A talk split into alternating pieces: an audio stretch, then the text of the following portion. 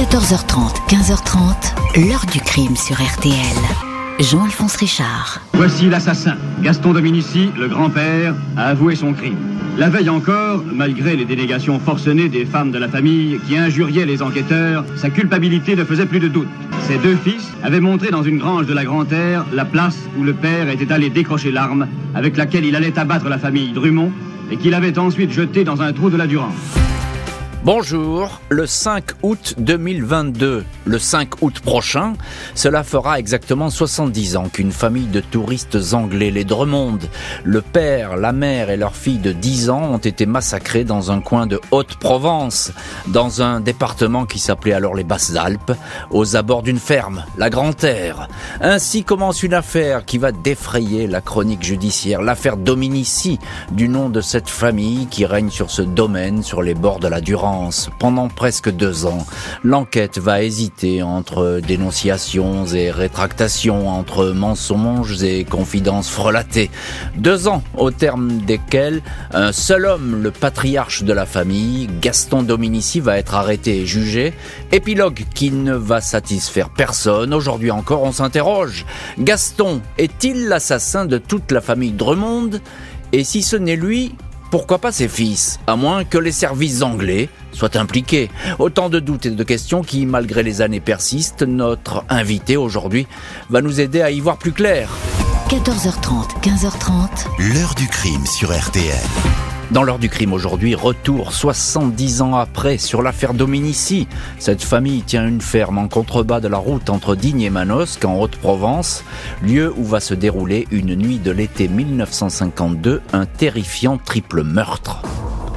Ce mardi 5 août 1952, vers 7h30, les gendarmes romanais et bouchiers de la brigade d'Oraison, une petite ville sur la rive gauche de la Durance, arrivent à la Grand-Terre, une campagne en bordure de la nationale 96. Un témoin, envoyé par les propriétaires qui n'ont pas le téléphone, les a prévenus de ce qui a tout l'air d'un massacre. Trois morts, une petite fille et ses parents assassinés, des Anglais, a précisé le témoin. C'est effectivement un carnage que les gendarmes découvrent à 165 mètres de la ferme, une grosse bâtisse au crépi clair, derrière une voiture immatriculée en Angleterre, une Hillman Minx de couleur verte, une femme recouverte d'une couverture gît sur le ventre, elle est normalement habillée mais pieds nus.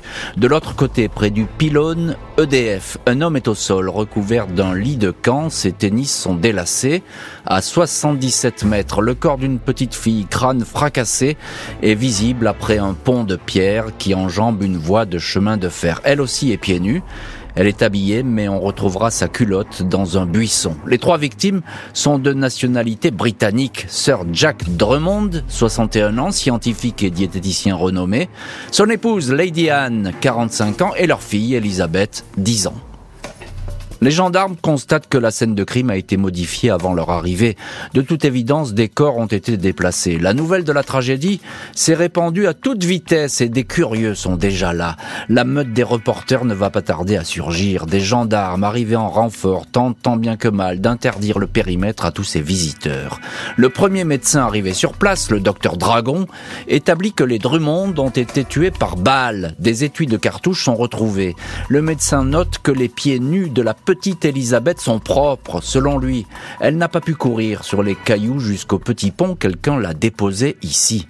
À 15h30, alors que les pompes funèbres s'apprêtent à emporter les corps à la morgue, le commissaire Edmond Sébeille, de la 9e brigade mobile de Marseille, déboule sur place. Il est furieux de voir la cohue qui règne, une foule de badauds et de journalistes. Trois heures plus tard, un policier repêche dans la Durance une carabine américaine cassée, une M1 Rock Ola, calibre 30. Elle est toute rafistolée, graissée à l'huile d'olive, comme c'est souvent le cas dans le coin. Un éclat de crosse retrouvé sous la tête de la petite Elisabeth correspond à un éclat manquant. Il s'agit de toute évidence de l'arme du crime. Le commissaire Sébeil s'intéresse tout de suite aux occupants de la Grande Terre, les Dominici, une tribu ou un clan, comme on va les appeler dans la presse. Gaston Dominici, le patriarche, 75 ans, épaisse moustache blanche, son épouse, Marie, 73 ans, surnommée la Sardine, neuf enfants, deux fils, toujours à la ferme, Gustave, 33 ans, marié à Yvette, et puis Clovis, 47 ans, le célibataire. Le 6 août, les Dominici sont questionnés, témoignages qui apparaissent pour le moins confus. La veille, ils fêtaient tous la fin des moissons. Ils n'ont noté que plus tard la présence de cette voiture et de ces campeurs. Dans la nuit, ils ont entendu des coups de feu vers 1h10 du matin. Gaston dit avoir pensé à des braconniers. Personne n'a entendu de cris et d'ailleurs personne ne s'est levé alors que la nuit de pleine lune permettait d'y voir comme en plein jour. Gustave a découvert le corps de la fillette après s'être levé. Vers 5h45, il a tout de suite alerté un motard qui circulait sur la nationale afin de prévenir les gendarmes. C'est à 7h30, alors qu'il revenait à la Grande Terre avec ses chèvres, que Gaston Dominici a vu toute cette agitation et a appris le drame. Et voilà donc pour ces premières heures très agitées dans ce coin de Haute-Provence. Premiers témoignages, premières interrogations. On va voir ensuite que les versions vont changer et que l'enquête va s'accélérer. Bonjour, maître Emmanuel Pierrat. Bonjour Jean-Alphonse Richard. Merci beaucoup euh, d'être aujourd'hui dans le studio. Voilà, j'y arrive de l'heure du crime. Vous êtes avocat. Euh, vous avez beaucoup écrit sur euh, l'affaire Dominici. Plusieurs ouvrages y sont consacrés. J'en cite qu'un seul, qui s'appelle Nous voulons des preuves, l'affaire Dominici, et qui était paru chez Point Édition. Donc vous connaissez parfaitement cette affaire, maître Pierrat. pourquoi, justement, pourquoi est-ce qu'elle s'enflamme comme ça, cette affaire, d'un seul coup il y a du monde. Je fais un petit parallèle, on dirait, ça ressemble beaucoup à l'affaire Grégory. Dès le début, il y a plein de monde euh, qui surgit et beaucoup de journalistes. Bah, vous citez euh, très justement l'affaire Grégory, un enfant euh, abominablement euh, tué. Enfin, il n'y a pas de mort euh, d'ailleurs sympathique pour un enfant. Et là, une petite fille d'une dizaine d'années, anglaise, retrouvée, juchée, enfin, pardon, par terre, jetée avec la tête massacrée, visiblement, non pas par une balle, mais par ce qui s'avérera, s'avérera sans doute être la crosse du fusil, hein. mm. faute de balle. Et puis ses parents un peu plus loin. Euh, cet univers aussi extraordinaire. Hein. On est, euh, vous l'avez dit, dans les Alpes-Maritimes. Alpes-de-Provence. Alpes-de-Provence, pardon, on est à Alpes-de-Provence. À, l'époque, Bas-Alpes. Bas-Alpes, exactement. On est à Lurs. C'est une petite ville, hein, c'est 300 habitants à peu près, c'est 600 mètres de hauteur. On est déjà à un début de montagne. C'est une ferme, la Grande Terre, euh, assez isolée, même si beaucoup de monde passe autour, on s'en apercevra assez vite. pour ceux qui peuvent, veulent le localiser, hein, on est à 10 km de Digne-les-Bains, c'est Fort-Calquier, Manosque, un peu plus loin, Sisteron, un tout petit peu plus loin. Donc c'est à la fois euh, le centre de la France, tout le monde connaît plus ou moins cette région de nom, etc. Et en même temps, on est un peu nulle part. On est sur un plateau, hmm. euh, on est au milieu de la nuit et on est face à trois étrangers un peu mystérieux aussi. Oui, c'est ça. Donc il y a les, ingrédients d'un crime euh, mystérieux, d'une énigme qui se dessine évidemment très vite. Qui est cette famille, les, les Dominici, qui règnent sur la Grande Terre, comme, comme on appelle cette propriété? Alors des paysans, des vrais, Gaston Dominici, euh, le père, le patriarche, ça sera beaucoup dit, et je pense qu'on en reparlera, euh, parle à peine le français. Il est occitanophone, comme on dirait aujourd'hui, hein, bien sûr. Et, il parle très très mal le français. Vraiment, il maîtrise, il a moins de 200 mots de vocabulaire à peu près audibles. Hein. Mm. Ça sera un vrai problème, en tout cas un vrai souci, un vrai motif d'interrogation devant les juges, devant les enquêteurs, évidemment devant la cour d'assises. Il a son épouse qu'on surnomme la sardine, quelque chose qui a été blanchisseuse, neuf enfants. C'est déjà révélateur euh, d'une certaine situation. Et puis, euh, parmi les neuf enfants, il y en a un, Gustave, qui vit euh, dans la ferme. il y en a d'autres. Il y a le petit-fils, issu d'une des filles de Gaston et, de sa femme et de la sardine, qui vit également là. il y a, l'autre fils, Clovis, habite un tout, peu plus loin. Il travaille à la SNCF. Il y a du monde. C'est une, c'est une, c'est vraiment une tribu, comme vous l'avez dit. Alors, on revient un petit peu à cette scène de crime. Le moins qu'on puisse dire, c'est que lorsque le, le commissaire de Marseille déboule, il va être célèbre, ce commissaire, le commissaire Sébeil. Euh, on peut dire que c'est une scène de crime qui est en parfait désordre. On a rarement vu ça. Euh, Il y, a- il y a des dizaines de personnes, on a l'impression qu'ils sont passés avant même l'arrivée des gendarmes. Alors, il y a plusieurs choses. D'abord, il y a les ingrédients matériels, euh, si je puis me permettre. hein. Euh, on trouve vaguement une, une balle non percutée. on trouvera le fusil Dans la Durance. dans la Durance. On trouve évidemment d'abord le corps de, de la, de, la, de la jeune fille, de la- de, de l'enfant, et puis plus tard. Et puis surtout, effectivement, c'est une scène de crime qu'on n'a jamais vue autant saccagée. C'est-à-dire que euh, tout le village, ou presque, est passé. Il y a des Euh, curieux. Bien sûr, des curieux. D'abord, il y a c'est Gustave Dominici hein, qui est supposé trouver. Très vite, il y a des gens viennent, euh, des employés de la SNCF, parce qu'ils sont inquiets à l'idée que l'éboulement qui a eu lieu la veille ne puisse avoir coupé la ligne qui relie le train de Digne à Manosque. Et donc, ils ont peur d'être responsables, les Dominici, hein, si jamais le train ne marche pas. Euh, et puis, et puis tout le village s'invite peu à peu. Ce qui fait que quand le commissaire Sebeil arrive, on est déjà le milieu de l'après-midi. Il vient de Marseille, hein, plus d'une centaine de kilomètres et il ne peut que constater un véritable saccage de ce qui serait une scène de crime analysable même avec les moyens scientifiques de 1952 Mm. qui ne sont pas les mêmes qu'aujourd'hui mais déjà quand même on fait on a fait beaucoup beaucoup de progrès et on devrait normalement avoir une scène de crime figée. et Alors- là on a des gendarmes qui ont laissé faire tout le village comme s'il s'agissait euh, d'un champ de foire. Et il faut dire qu'à l'époque, les gendarmes, ils sont souvent du coin dans ces brigades, et notamment ce, ce d'Oraison, puisque c'est eux qui arrivent les, les premiers sur, euh, sur la scène du crime. Alors, il y a les Dominici, euh, c'est un peu compliqué à interroger, parce que ils disent, oui, ils ont entendu peut-être des coups de feu, mais c'est même pas sûr. Et puis, alors là, personne s'est levé, et ils se sont pas inquiétés. Peut-être des braconniers, qui sait, on sait pas.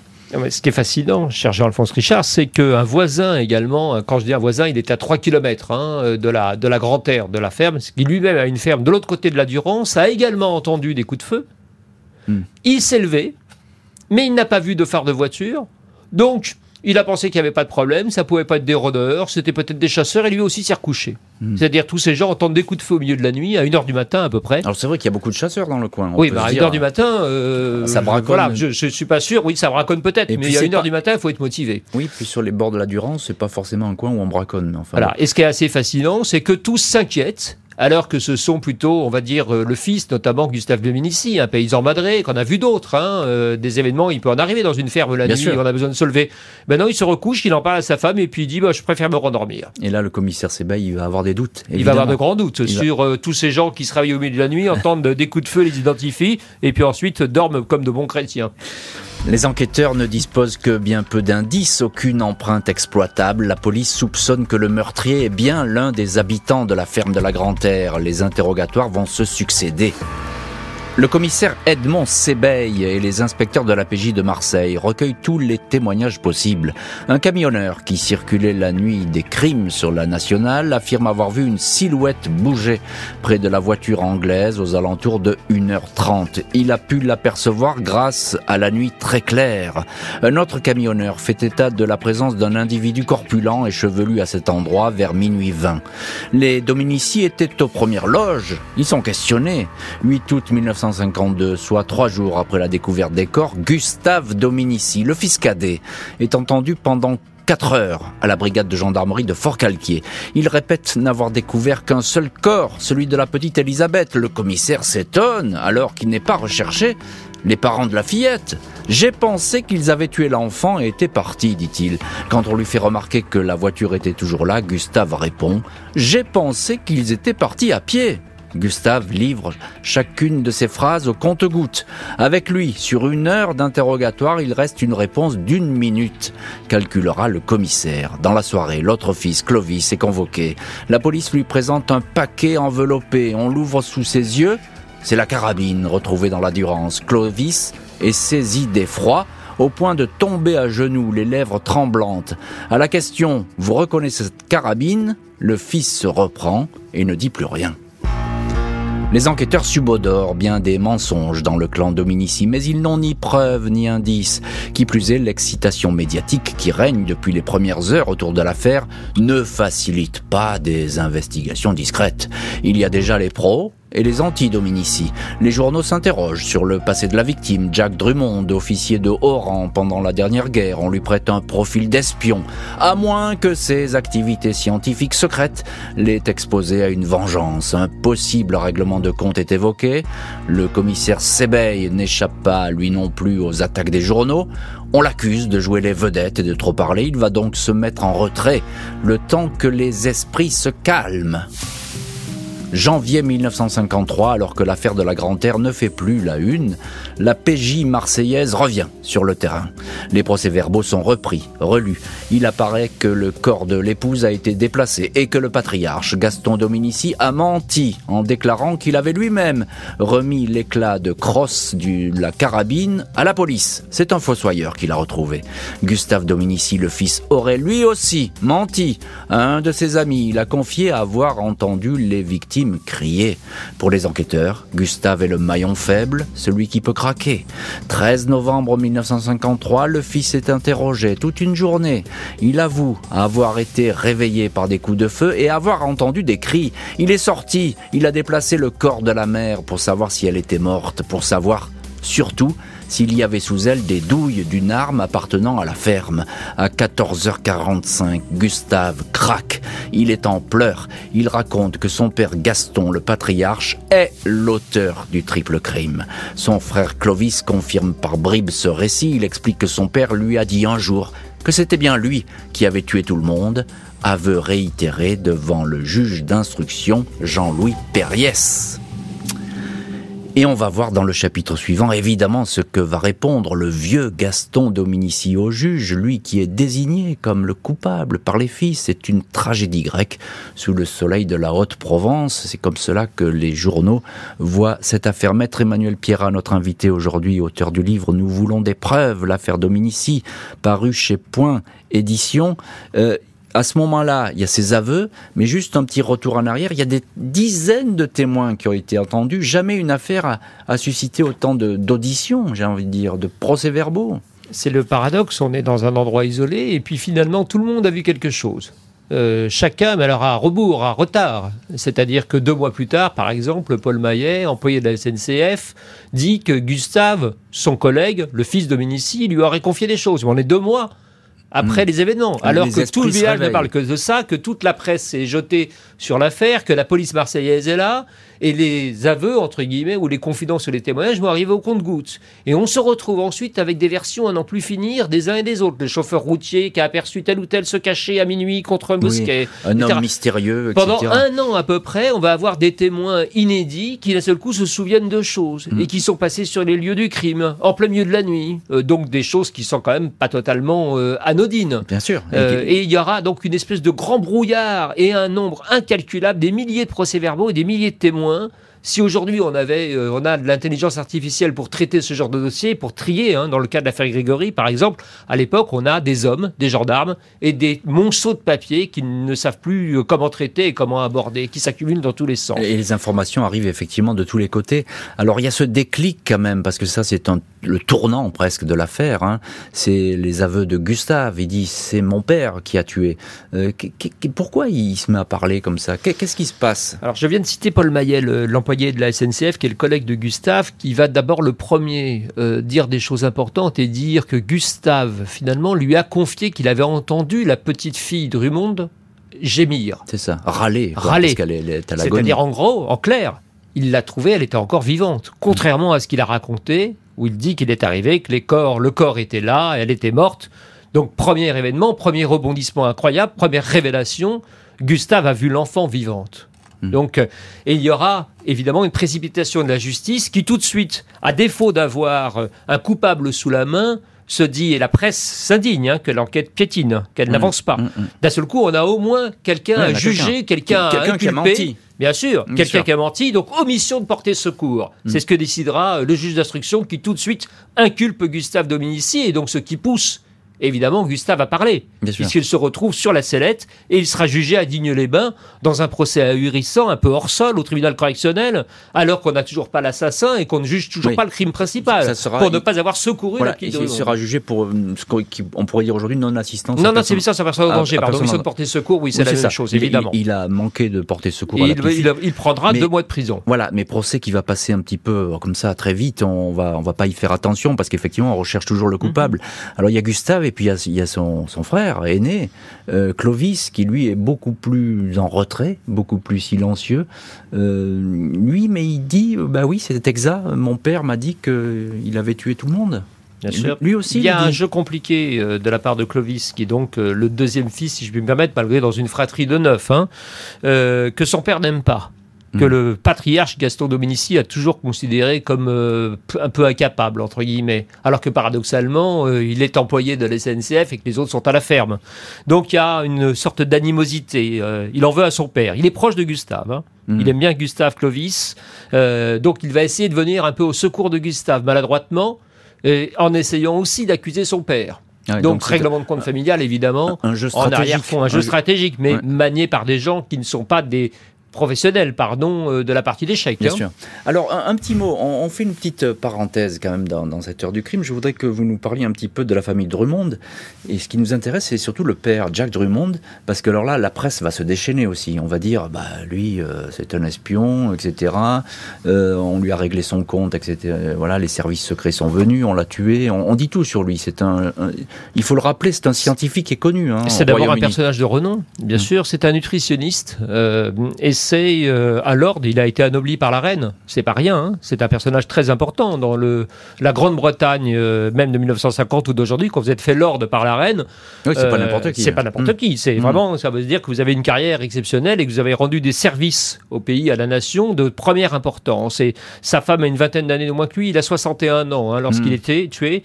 Sa femme a une vingtaine d'années de moins et leur petite fille donc a une dizaine d'années. 10 ans. 10 ans le paradoxe aussi, c'est que ce personnage qui euh, euh, vit, on va dire, avec euh, une certaine posture hein, en Grande-Bretagne, il campe et il dort dehors. Ça fera partie du grand mystère. Pourquoi est-ce que ces gens qui ont passé la nuit à l'hôtel la veille se mettent à camper en plein milieu d'un endroit au bord de la Durance, en sortant des corps d'une voiture à, quelques kilomètres de l'hôtel qu'ils ont quitté? Mmh. Il y a là quelque chose d'un peu mystérieux qui va rajouter beaucoup au fantasme. Pourquoi? Parce que Jack Drummond a été effectivement dans les services secrets britanniques pendant la Seconde Guerre mondiale. Et la presse française va publier, l'humanité notamment, dans une rivalité politique évidente, des photos de Jack Drummond, donc l'anglo-saxon, avec des prisonniers nazis, pris en 1945, donc tout de suite, c'est l'espionnage, le fantasme, les Russes, les nazis, les Américains, les Anglais, tout le monde y est. Tout le monde est venu à l'URSS pour ce crime. Tout le monde y est, y compris Gaston Dominici, qui est en première ligne. Il est dénoncé par ses fils. Les enquêteurs pensent tout de suite à une agression sexuelle qui aurait tourné au bain de sang. Vendredi 13 novembre 1953, 15 mois après le triple meurtre, Gaston Dominici, 76 ans, est placé en garde à vue à 19h et interrogé jusqu'à 22h30 sur des généralités. Reprise de l'interrogatoire à 7h le lendemain matin. Cette fois, le patriarche est informé qu'il est dénoncé par ses deux fils. Ah, pas possible Les salauds s'exclame-t-il devant le commissaire Sebeil qui va se heurter à un mur de silence. À 19h, alors que Sebeil s'absente, Gaston demande à voir le commissaire Prudhomme de Digne. Il le prend depuis le début pour le président du tribunal. Il lui fait savoir qu'il est innocent mais veut se sacrifier pour sauver l'honneur de ses petits-enfants. Le commissaire Prudhomme lui fait signer des aveux. Il est entendu que le mobile sera d'ordre sexuel. Quelques heures plus tard, Dominici réitère ses déclarations devant le commissaire Sebeil. Je vais te faire plaisir, c'est moi qui ai tué les Anglais. Il raconte avoir surpris Madame Drummond en train de se déshabiller. Il dit avoir eu un rapport sexuel avec elle, le mari est arrivé, il lui a tiré dessus. Il a ensuite abattu l'épouse, puis assommé d'un coup de crosse la petite Elisabeth qui s'enfuyait. L'autopsie dément toutefois tout rapport sexuel. Anne Drummond a été tuée alors qu'elle était habillée. 16 novembre 53, Gaston Dominici est amené à la ferme familiale de la Grand-Terre pour une reconstitution. On lui demande de refaire certains gestes. Il dit que c'était la première fois qu'il utilisait cette carabine semi-automatique et ne connaissait pas son fonctionnement. Il ne désigne pas la bonne étagère où était déposée l'arme. Qui plus est, le patriarche se révèle totalement myope, mais il a pourtant touché ses cibles. Reconstitution conduite au pas de charge. Le suspect est inculpé du triple meurtre. Dans la foulée, les enquêteurs n'ont pas lu les rapports d'autopsie, ignoré les hésitations du patriarche. Peu importe, l'énigme est résolue. Un mois et demi plus tard, Gaston revient sur ses déclarations. S'il a avoué, dit-il, c'est sous la pression des policiers. Il lui avait dit que s'il ne parlait pas, son fils Gustave risquait la peine capitale. Et voilà donc pour cette histoire qui peu à peu, en dépit des témoignages et même des aveux, s'enfonce toujours un peu plus. Maître Emmanuel Pierrat, vous êtes aujourd'hui notre invité dans l'heure du crime, avocat. Vous connaissez parfaitement cette affaire. On a vraiment le sentiment là que dès le début, Gaston Dominici, le patriarche, c'est un coupable taillé sur mesure c'est un fermier peu envié ou peu aimé plutôt par euh, le village, euh, mm. par l'URSS, mm. euh, par ses collègues ou ses confrères. c'est un homme taiseux, c'est un homme avec très peu de vocabulaire. Encore mm. une fois, il parle en occitan, mais, mais il parle peu en réalité. c'est un homme très rude. Donc, et il y a, c'est un homme à, à, problème entre guillemets. On sent qu'il y a une histoire familiale complexe, donc, donc très vite, euh, s'il faut désigner un coupable, il y a un empressement important, puisque la pression de la presse qui ne comprend pas euh, que l'enquête piétine, encore une fois, est très importante, hein, va jouer. Alors euh, Gaston Dominici se présente, entre guillemets, comme, comme le coupable idéal, celui qu'on peut présenter sans qu'il y ait véritablement de dégâts. Oui, c'est ça. Donc il est très exposé, vous l'avez dit, avec cette, cette physionomie, cette allure qui, bah, qui ne prêche pas en sa faveur. les policiers, on a l'impression quand même, ils bah, dans ses aveux, ils sont très présents, quoi. Hein. On peut dire ils, lui, tiennent un petit peu le stylo, j'ai envie de dire, hein, ou bah, à l'époque le porte-plume, je ne sais pas. Ils lui tiennent d'autant plus le stylo qu'il sait à peine lire et écrire le français. Mmh. Euh, et qu'il signe des interrogatoires ou un désaveu euh, en bonne et due forme comme s'il avait écouté des cours au Collège de France ou à l'Académie pendant toute sa vie. Mmh. Donc il y a des choses qui seront relevées avec beaucoup d'étonnement et surtout ils ont une thèse, hein, puisque vous l'avez évoqué, euh, Madame Drummond, Anne, euh, est habillée. Son mari, Jack Drummond, quand on trouve le corps, est en pyjama. Euh, donc, d'un côté, il est peu probable qu'elle ait eu des relations sexuelles, mais malgré tout, elle est habillée. Qu'est-ce qu'elle fait en robe au milieu de la nuit, etc., etc. Donc, très vite, une des thèses possibles, un des mobiles, parce qu'il faut en trouver un, quand même, pour la police. Faute d'en avoir un tangible, c'est de se dire le que mobile le, le, mobile sexuel. Il y aurait donc d'un côté le fermier frustré et puis euh, cette anglaise de quarantaine d'années habillée légèrement pour l'été euh, dans sa robe exposée et qui aurait été la tentation. C'est le mobile sexuel qui prévaut. Rien n'a été volé effectivement dans la, dans la voiture des. On trouvera un billet de 500 francs à côté de, Jack Drummond, donc, ce qui montre que ce n'est pas l'argent. Voilà, c'est pas l'argent. Euh, alors le juge Perriès, qui est le, juge de cette affaire, ainsi que le procureur d'ailleurs, eux ils vont dire ah ben nous on a fait confiance aux policiers. Euh, il tamponne finalement lorsqu'il est inculpé. D'ailleurs, il est inculpé, je crois, euh, sur place tout de suite après la reconstitution. Euh. Il est inculpé dans la camionnette des gendarmes qui doivent le ramener. De la... On fait la reconstitution sur place, qui est complètement incohérente, puisqu'il fait des gestes qui ne sont pas concordants, qui ne sont pas conformes à ce qu'il a dit dans ses aveux. il n'arrive pas à trouver l'endroit où serait supposé être la carabine américaine. En même temps, il est complètement myope, mais il arrive avec à tirer et à toucher toutes les cibles. Enfin, tout est absolument mm-hmm. extraordinaire et, pour aller et bâcler jusqu'au bout la procédure, vraiment, on ne prend même pas le temps de le ramener euh, en ville devant le juge, c'est dans la camionnette comme si c'était une sorte de veau qu'on emmenait à l'abattoir, euh, qu'on l'inculpe. Euh, donc on est dans une, dans une justice de pacotille, en tout cas dans une enquête policière totalement bâclée. Les fils ne vont dès lors jamais cesser de varier dans leur version. Le patriarche n'en demeure pas moins incarcéré. Il sera jugé devant une cour d'assises. Mercredi 17 novembre 1954, Gaston Dominici, veston, chemise grise, écharpe à carreaux, entre à pas lents dans le box des accusés de la cour d'assises de Digne, salle comble et surchauffée.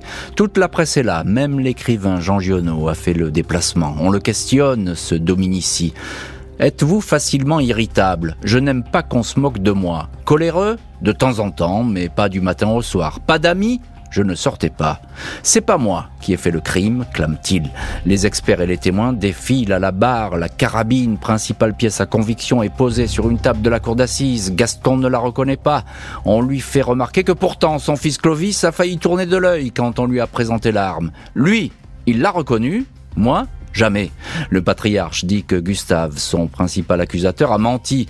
Il raconte que les inspecteurs l'ont fait devenir fou, complètement fou. Interrogé sur d'éventuelles pressions, le commissaire Sébeil répond Avec ces gens-là, rien n'est commun.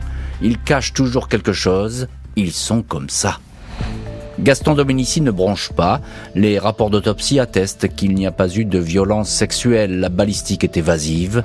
Un expert va même dire que Anne Drummond, la mère, a été victime de tirs croisés de la part de deux tireurs.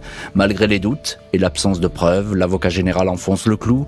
Il décrit l'accusé comme un mage, un être quasiment diabolique qui tiendrait sous sa coupe toute sa famille.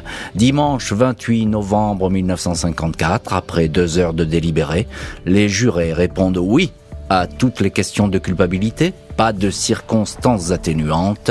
Gaston Dominici est condamné à la peine capitale. Et Gaston Dominici, qui ne montera pas sur l'échafaud, le président de la République va commuer sa condamnation en prison à vie et il y aura une contre-enquête. On va voir ça dans le chapitre suivant. Revenons à ce procès avec vous, maître Emmanuel Pierrat, avocat et très bon connaisseur de, de cette affaire. Euh, ce procès, Dominici, dans ce cette petite salle d'assises de Digne, à l'époque au fin fond des Basses-Alpes, c'est la préfecture, eh bien ce procès, c'est l'événement de l'année judiciaire le procès, la salle de l'audience, la salle de la cour d'assises de Digne, hein, qui est une petite ville très agréable, mais une petite ville. C'est plein à craquer. Vous l'avez mm. dit, il y a Georges Giono, le grand écrivain qui est là, qui a déjà écrit sur l'affaire. Il y a Armand Salacrou, célèbre écrivain et journaliste. Toute la presse internationale s'est rendue à Digne-les-Bains. Hein. Des journaux britanniques, évidemment, mais également des journaux d'Europe de l'Est. C'est euh, plein à craquer. Il n'y a jamais eu autant de personnes euh, dans mm. Digne-les-Bains. Et tout le monde se masse pour voir Gaston Dominici, le taiseux, et un procès absolument pitoyable le président Bousquet n'arrive pas à tenir son audience. Il euh, accuse les témoins et les menace de les envoyer en prison s'ils font des déclarations. on a euh, les jurés le procureur, l'avocat général et les gendarmes et des témoins qui s'échangent, qui conversent ensemble, alors qu'il est interdit pendant les débats, évidemment, de commencer à se parler euh, en coulisses mm, mm. Euh, pour s'échanger des informations et se dire ce qui vient de se passer. Donc toutes les règles de procédure pénale sont bafouées, toutes les règles d'équité et de justice dans un état de droit sont laissées par terre, comme si on assistait à un spectacle populaire dans lequel chacun va tirer la couverture à soi. Il craque pas, Gaston Dominici. Hein, lui, il reste sur sa ligne euh, avec ses quelques mots parle pas beaucoup, mais enfin, euh, il dit voilà, moi j'ai rien fait. Hein, il dit il dit qu'il n'a rien fait. Il va juste accuser un peu son petit-fils qui est un personnage dont on n'a pas parlé, mais euh, qui a 17 ans, qui est le fils d'une de ses filles, euh, et il va euh, dire que c'est un mauvais garçon, donc laissant supposer quelque chose, que hmm. le petit-fils a peut-être joué un rôle après, lorsque les corps étaient découverts, quelque chose, mais il ne parle, parle très peu, c'est ce que va relever Jean Giono, hein, hmm, surtout, hmm, qui, qui, va dire que l'accusé est incapable même sans doute de comprendre Mm. les questions qu'on lui pose. Oui, c'est ça, c'est bien, c'est bien le problème. Je, je, vais, je vais le citer d'ailleurs. Il, il, va écrire tout accusé disposant d'un vocabulaire de 2000 mots serait sorti à peu près indemne de ce procès. C'est-à-dire que s'il avait parlé normalement, euh, le vieux Gaston, ben, il aurait été acquitté et c'est pas le cas. Alors Gustave et, Clovis, les fils, eux, ils vont confirmer que c'est bien leur père. Ils vont le faire à demi-mot d'ailleurs. Hein. Tout ça est un peu flou. On, ne tient pas du tout compte des constatations des légistes et des experts à ce procès. On a l'impression que ça n'existe pas. Là, non, ça n'existe pas. Ça. Alors, bah, déjà, comme on l'a dit, la scène de crime a été bâclée. Par ailleurs, euh, les thèses ont été le crime sexuel. L'avocat général, lui, requérera en disant que c'est un crime pour euh, anéantir un rôdeur. Mm, mm. Euh, donc on est on est dans différentes planètes. On mm. a un président qui a une thèse, on a les policiers qui ont une autre thèse, on a le juge d'instruction qui avait encore une thèse, et on a un avocat général, c'est-à-dire la poursuite, qui a encore une autre thèse. Donc on est euh, devant un procès qui n'a pas de sens. Et un mot sur la défense de, Gaston Dominici, parce qu'on a l'impression que là, les avocats, ils n'ont pas été... Pourtant, il y a, Maître Pollack.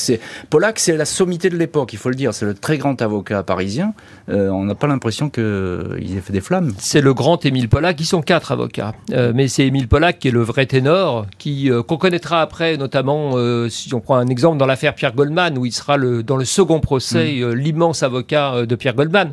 C'est c'est un des meilleurs pénalistes de son temps C'est vrai. mais, euh, mais lui-même se retrouve presque désarçonné pardon, Mhm. par l'espèce de confusion générale. C'est un immense avocat, mais à condition qu'on joue un peu les règles du jeu. Et là, euh, la parole est saccagée, tout le monde se coupe la parole, enfin, c'est insensé. Il n'y a plus de règles. Il n'y a plus de règles. Le patriarche va passer six ans en prison après sa condamnation. Il va ensuite rejoindre l'hospice hôpital de Digne. Son petit-fils ne va cesser de réclamer sa réhabilitation. Le 16 juillet 1960, deux jours seulement après avoir obtenu sa grâce, Gaston Dominici écrit à Charles de Gaulle Il faut que vous m'aidiez, Monsieur le Président, avant que je repose dans la paix éternelle, à faire éclater aux yeux de tous mon innocence. Le patriarche de la Grand-Terre dénonce une erreur judiciaire épouvantable et réclame la révision de sa condamnation. Il meurt cinq ans plus tard à l'hospice de Digne, à 88 ans, après s'être confessé un prêtre. Avant cela, la justice avait ordonné une nouvelle enquête sur l'arme. Deux commissaires avaient entendu Gaston Dominici.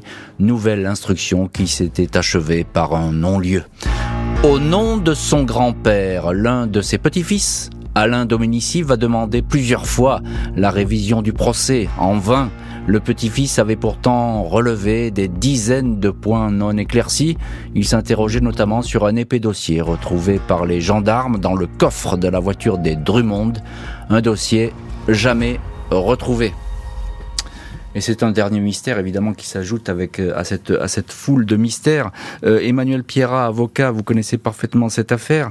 Euh, je l'ai dit euh, dès, sa condamnation, Gaston Dominici, il est dans la posture où il, il faut qu'il s'en sorte, il faut qu'il soit innocenté, il faut qu'il y ait un autre procès. D'autant plus qu'il a écopé de la peine de mort. hein. Bien sûr. Donc c'est la peine capitale, il n'y a pas d'appel possible. hein. Mm. Hein, c'est en théorie l'exécution dans les semaines à venir. Donc dès le lendemain du verdict, il déclare, qu'il, enfin il dit qu'il a des déclarations à faire et il accuse Gustave.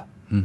C'est un- une stratégie, hein, à la fois pour euh, se dédouaner lui et espérer à un moment ou à un autre qu'on le juge innocent, en tout cas qu'on le libère et ne pas être exécuté en tout cas.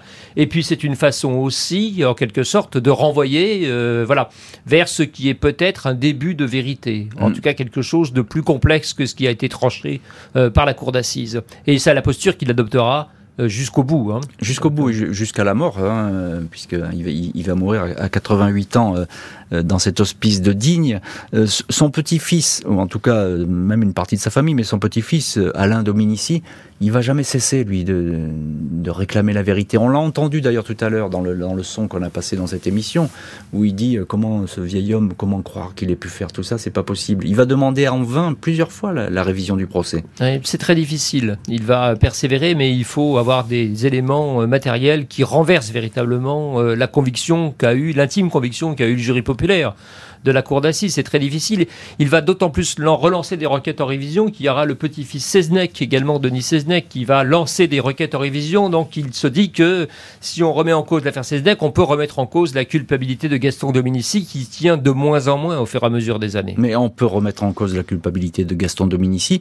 On est bien d'accord parce que, euh, il faut le dire, euh, Emmanuel Pierrat, ce dossier, c'est un fatras épouvantable. Euh, L'enquête, elle a été menée n'importe comment. Le, procès est quasiment nul et non avenu. Et on trouve sûrement, en fouillant dans le dossier, des, des dizaines, euh, des vingtaines de, de nullités. Oui, je pense que par ailleurs, la plupart des, des observateurs qui ont, euh, des spécialistes qui ont travaillé sur ce dossier sont convaincus que Gaston Dominici n'est pas Hmm. euh, l'assassin. Après, les choses sont très complexes. Est-ce que euh, c'est un fils? Est-ce que c'est deux? Est-ce que c'est plus complexe encore? Est-ce qu'il y a plusieurs membres Ou- de la ou- ou famille? quelqu'un d'extérieur, Est-ce qu'il y a un accident? Est-ce qu'il y a sans doute pas quelqu'un d'extérieur? Hmm. Sans doute c'est familial. Il n'y a pas de motivation. hein. Les mobiles resteront euh, mystérieux euh, sans doute pour toujours. On Mm. ne verra jamais, on ne saura pas. Ce n'est pas l'argent, ce n'est sans doute pas le sexe. C'est peut-être une altercation, c'est peut-être euh, une sorte de incompréhension entre une famille britannique euh, qui campe comme ça au milieu de, de leur propriété, en quelque sorte. Il y a sans doute des choses qu'on ne saura jamais, mais qui font avec certitude que Gaston Dominici coupable, ça ne tient pas Mm. ça ne tient pas aux yeux de, des écrivains, ça ne tient pas aux yeux du film avec Jean Gabin, et ça ne tient pas évidemment dans notre mémoire collective. Alors vous évoquiez, évoquiez tout à l'heure l'affaire Grégory, pour les correspondances notamment médiatiques entre ces deux dossiers. Pour, pourquoi cette histoire, l'affaire Dominici, on est là 70 ans après, au mois d'août, ça fera 70 ans que, que cette affaire a éclaté. pourquoi elle continue comme ça à fasciner et à susciter autant d'interrogations? Sans doute parce qu'on retrouve encore d'autres ingrédients communs. Hein. Euh, une affaire complexe familiale, plusieurs hypothèses à l'intérieur de la même famille. On n'est pas la famille Dominici, mais on peut tout se projeter dans ces querelles, entre guillemets, ou ces choses un peu complexes, où on veut protéger quelqu'un de sa famille, s'accuser, euh, euh, prendre une part de responsabilité. Mmh. Et puis, donc, il y a tout ça, il y a l'enfant, évidemment. Il y a un cadre qui nous semble euh, presque extraterrestre, mais qui aurait été très proche de ce qu'on peut connaître. Hein. Ce sont nos grands-parents, ce sont nos parents quasiment, euh, des paysans dans un endroit, dans une ferme, un département français. Euh, et puis, et puis évidemment, le grand mystère, c'est-à-dire le fait que chacun est convaincu aujourd'hui que Gaston de Médicis n'est pas le coupable. Donc ces affaires où on ne sait pas, comme dans l'affaire Grégory, qui est le coupable, en tout cas on ne le saura pas avant un certain temps, elles restent évidemment fascinantes à nos yeux. Bien sûr, fascinantes. Alors qu'est-ce qu'ils sont devenus Une dernière question, euh, Emmanuel Pierrat, là, tous ces personnages, euh, la famille Dominici, ils sont, ils sont tous morts quasiment. Ils sont tous décédés. Euh, Clovis est devenu alcoolique, en tout cas il était peut-être déjà, mais hmm. est mort en 66 je crois à peu près euh, Gustave, euh, qui a le rôle le plus complexe, hein, euh, pour pas dire celui sur lequel pèse le plus de, soupçons, est mort en 1996 et, la ferme est devenue complètement autre chose. Elle n'est plus la propriété de la famille Dominici. Elle a changé de main. Merci beaucoup Emmanuel Pirat. Je rappelle votre ouvrage Nous voulons des preuves, l'affaire Dominici, paru chez Point Édition. Vous étiez l'invité de l'heure du crime. Merci à l'équipe de l'émission, Justine Vignot, Marie Bossard à la préparation, Boris Pirédu à la réalisation. L'heure du crime, présenté par Jean-Alphonse Richard sur RTL.